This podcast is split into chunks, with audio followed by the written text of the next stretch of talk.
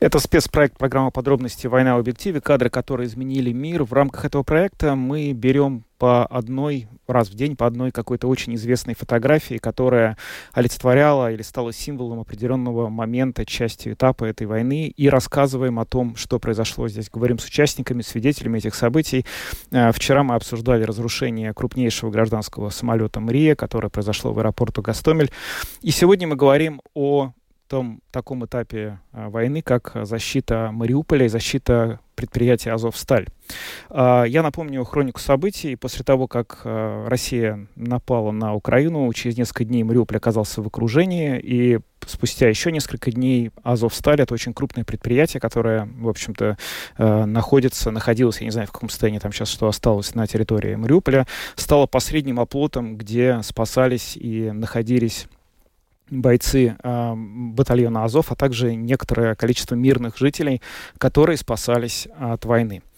И нам удалось э, связаться с одним из э, тех людей, которые э, непосредственно находились в Мариуполе во время э, этой операции и сначала участвовал в защите э, города Мариуполь, а потом он был ранен и он, собственно говоря, был перемещен на, для восстановления на территории Украины. Но его товарищи, вот и э, другие бойцы этого батальона остались на Азовстале, и он в, в деталях знает, что там происходило э, все то время, пока, собственно говоря, э, город э, и это предприятие находилось э, под непрекращающимися атаками Азовстали. И вот эту фотографию, которую тоже вот сейчас вы видите, тот, кто смотрит нашу трансляцию в социальных сетях, он может видеть эту фотографию. Солдат э, на, в одном из цехов этого предприятия Азовстали, который стоит, расправив э, плечи и руки, он подставил себя под луч света, который пробивает через пробитую, очевидно, э, ударом бомбы или ракеты крышу. И вот этот луч света для него является символом той свободы, к которой он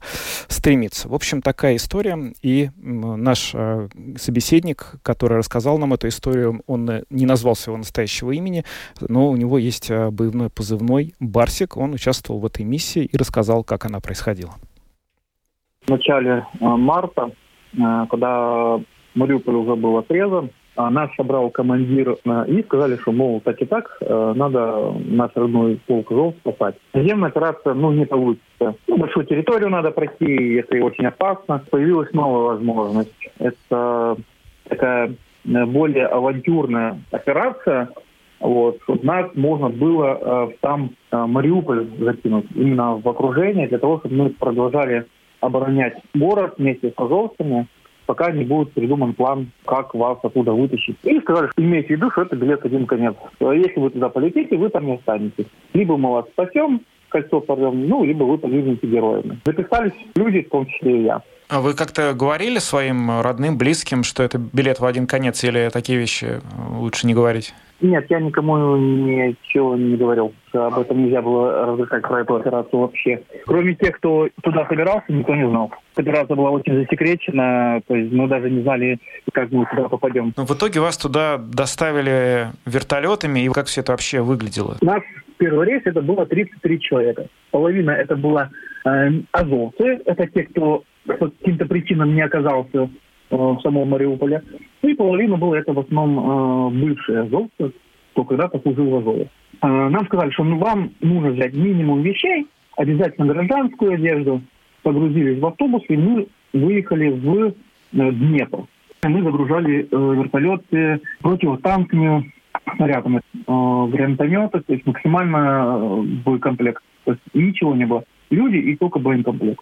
Как нам объяснил э, командир группы, что э, лететь будем с очень хорошими э, специалистами, летчиками, то есть будем лететь прям очень низко э, по балкам, по, прям, прям над дорогой, после каждой, то есть в полете, когда мы летели, э, перед каждой электри... линией электропередач нам приходилось подниматься, насколько мы низко летели. В принципе, мы летели, получается, 40 минут по территории нашей территории, где были наши войска, и 40 минут по вражеской территории. И вдоль берега, по морю, мы залетели на самый Азовсталь завод, именно в районе порта. Высадились, выгрузили вертолеты э, боекомплектом, и вертолеты быстренько загрузились э, ранеными. И вертолет обратно улетели. Что из себя вообще Далее... в тот момент представляла Азовсталь? Это были постоянные обстрелы 24 часа в сутки? Или это были какие-то иногда периоды, когда по вам не стреляли? На какую территорию вообще можно было находиться более-менее безопасно? Ну, это было сейчас 24 марта было. Азовсталь э, была еще не настолько в осаде, а бои еще шли в самом Мариуполе. Но то, что сразу в глаза бросилось, когда мы подлетели к Мариуполю, сразу мы запах почувствовали, запах гари, то есть как будто все горело. Потому что вот этот запах, а, не забудешь.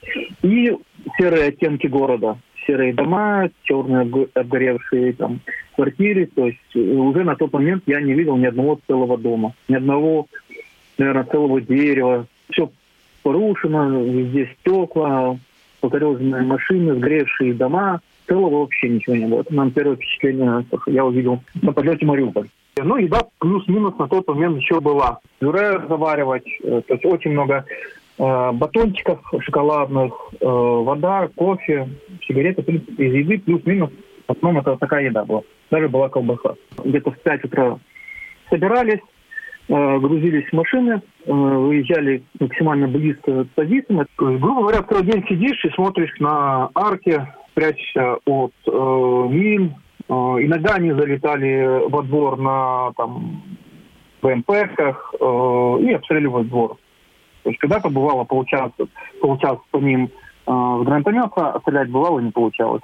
Спали мы, ну, сидя на лестнице э, лестничной площадки. Ну, либо если там находилась куча э, тряпок, мы стелили там э, на самой площадке и там спали. Ну, спать, честно сказать, не особо было тепло, удобно, поэтому больше нам сидя на ступеньках спали. И вот так сутки мы дежурили. Где не хватало, потому что на позиции было всего два человека, ну, максимум три человека, это очень мало. Вот так и менялись сутки через сутки. Ну, вы знаете, наверняка видели эту известную фотографию, когда на Азовстале боец стоит э, посреди зала и подставил себя лучу света, который бьет э, сверху на него, да? Насколько вообще это характерно для того, как вы там жили? Вы действительно могли несколько дней не видеть э, света в принципе? Когда оборона была на самой Азовстале, да, потому что регулярные обстрелы, и не только со стороны там, артиллерии, попадает себе авиация, бомбит, когда по, по 2-3 этажа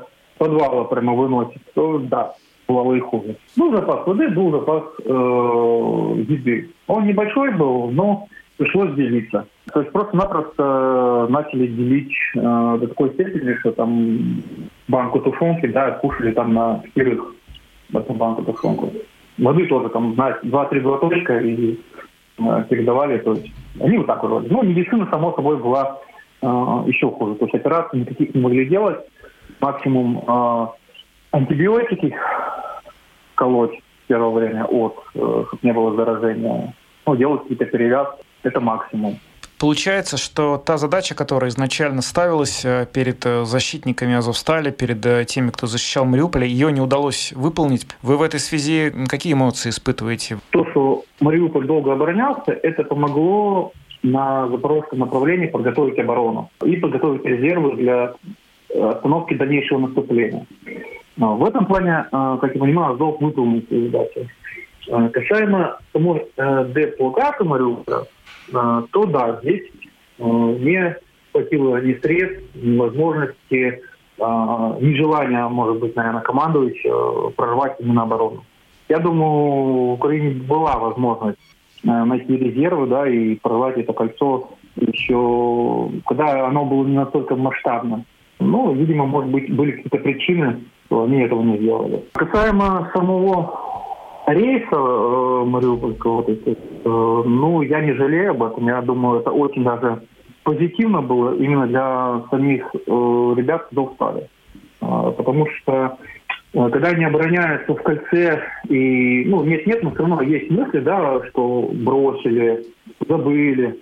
А когда мы прилетели на Зовстали, когда начали с ребятами знакомиться, у них были такие глаза удивленные, и они, они до последнего не верили, но это очень для них в плане моральном это очень помогло. Планируете ли вы вернуться в строй на фронт? Я уже э, в сентябре э, в строю, э, то есть я уже вернулся в строй, и я сейчас на Бахмутском направлении.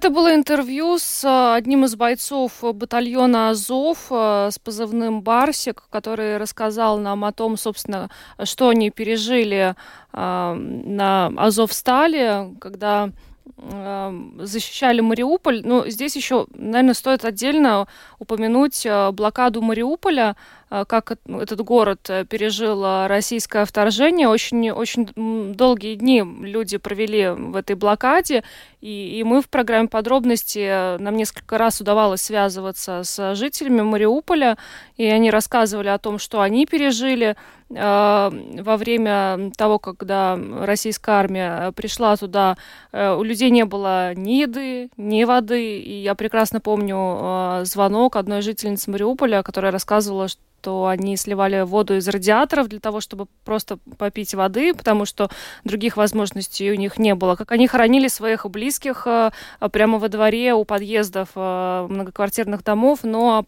потом э, можно сказать, что Мариуполь фактически был стерт с лица земли.